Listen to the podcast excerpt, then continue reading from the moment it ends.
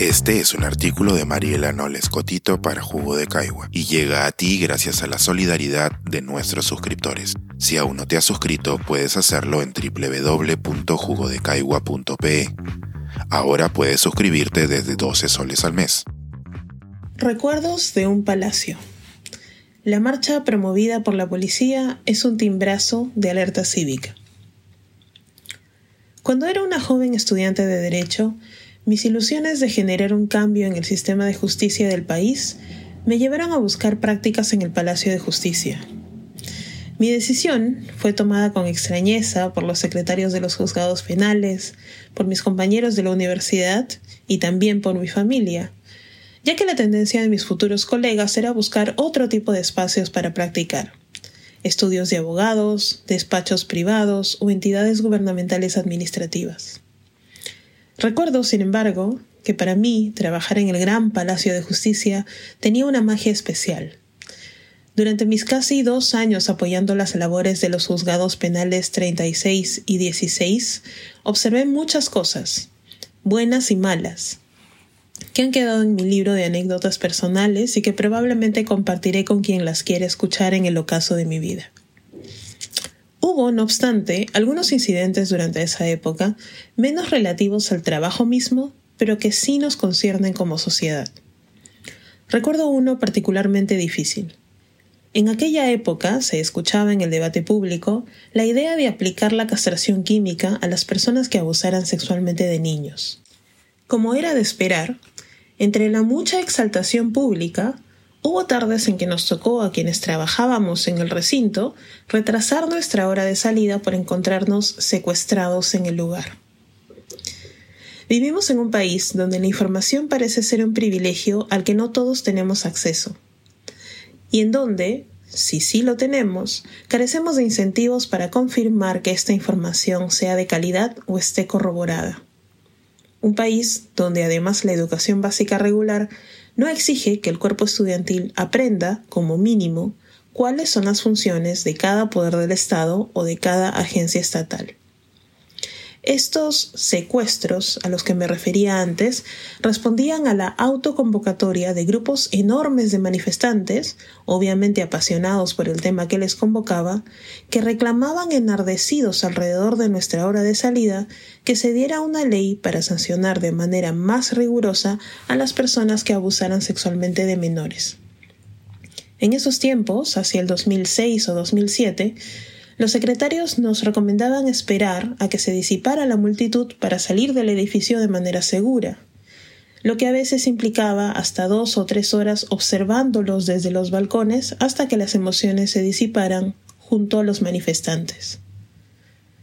Recuerdo vívidamente que la primera vez que me encontré ante esta situación, no pensé si estaba de acuerdo o no con las demandas, sino que me pregunté inmediatamente ¿Qué hacen acá?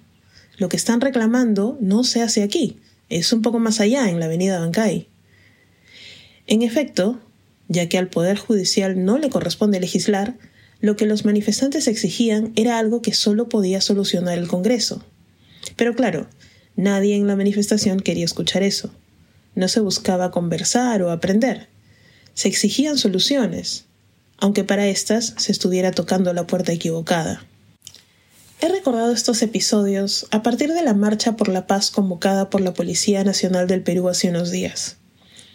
Fuera de que la participación activa de la Policía Nacional haya sido oportunamente suspendida, la primera llamada a una marcha como esta encendió muchas alertas.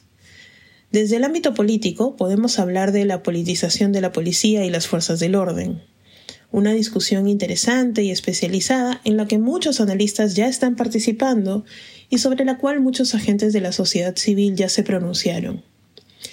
Mi mirada o preocupación va un poco más allá, sin embargo, y se relaciona con un fenómeno un poco más amplio relativo a la ignorancia ciudadana sobre la labor y funciones del servidor público. En una sociedad más informada, las personas a quienes hacía referencia en mis recuerdos habían sabido manifestarse frente al Palacio Legislativo, en vez del judicial. De la misma manera, la reciente convocatoria policial a una marcha por la paz no habría sido recibida como algo positivo por la audiencia, sino como una inmediata mirada crítica por parte de la ciudadanía y la prensa. Es verdad que hace mucho que las clases de cívica dejaron de ser obligatorias, por lo que tal vez hayamos olvidado que cada poder del Estado y sus agencias tiene funciones y responsabilidades constitucionales exclusivas y en muchos casos excluyentes.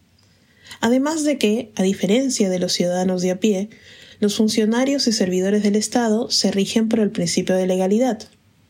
Esto significa que mientras usted y yo podemos hacer todo lo que la ley no nos prohíbe, el servidor y el funcionario público solo pueden hacer lo que la ley les manda.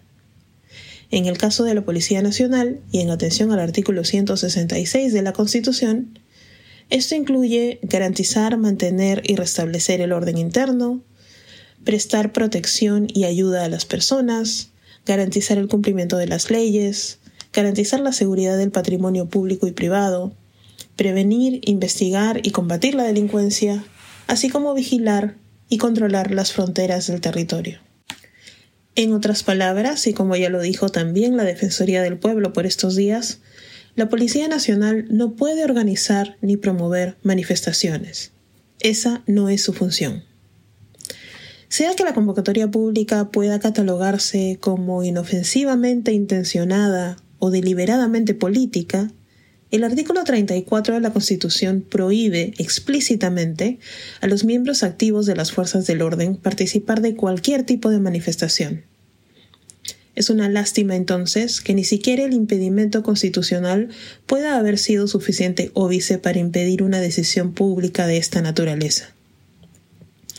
El ministro Víctor Rojas tiene razón cuando asegura que si no hay diálogo con nosotros, con la policía, jamás nos vamos a entender. El diálogo es la única arma, el único medio de entendernos, dijo. Y es cierto que estamos en tiempos convulsos y que la necesidad de diálogo es pertinente, urgente inclusive. Pero ni siquiera en obediencia a las buenas intenciones podemos faltar a la ley.